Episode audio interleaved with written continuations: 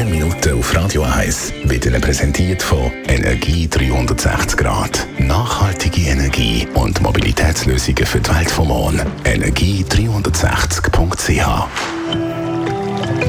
Durchs Reisen entstehen etwa 8 bis 11 Prozent der Treibhausgase auf der Welt. Ein Drittel kommt vom Transport. Andreas Krise von der Umweltarena Spreitenbach, was sind Vor- und Nachteile vom Reisen? Ja, ein Nachteil ist sicher die Umweltbelastung. Das Auto und das Flugzeug sind leider sehr verschwenderisch, weil sie viel Lärm verursachen, viel Energie brauchen und vor allem viel CO2 ausstoßen. Vorteile vom Reisen sind, dass man neue Erlebnisse macht, sich kulturell weiterentwickelt, neue Bekanntschaften schließt, Körper und Geist äh, etwas Gutes tut und die Welt von einem anderen Blickwinkel sieht.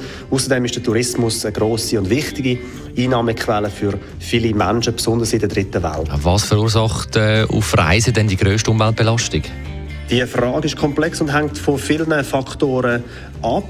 Grundlegend ist es wichtig, dass man, ob die Infrastruktur, also sprich Bahnhöfe, Flughäfen und Straßen, Tunnels, Hotel, Autoherstellung etc., ob man die dort mit einbeziehen oder nicht.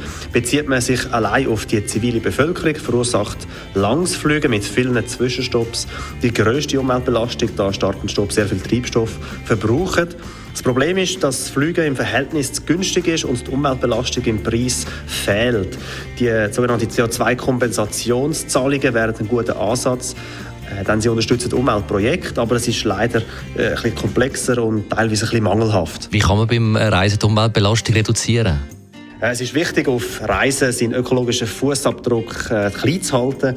Das heisst auch in der Ferien darauf schauen, wie man reist, dass man möglichst äh, den Abfall trennen und dass man das Licht löscht, kein Essen verschwenden etc. Und dazu gibt es äh, in vielen Ländern, vor allem auch in der Schweiz, sehr schöne Ferienortschaften. Eine einfache Faustregel ist, langsames Reisen ist umweltfreundlicher. Zum Beispiel eine Velotour, Wandern, Stand-Up-Paddling, Pedalo, Kanufahren, Segeln und Zelten sind sehr gute Alternativen zum Flug- und Autoverkehr. Reisen mit dem Zug, sofern der elektrisch betrieben ist, kann äh, ideal sein fürs Reisen. Die grünen Minuten auf Radio 1.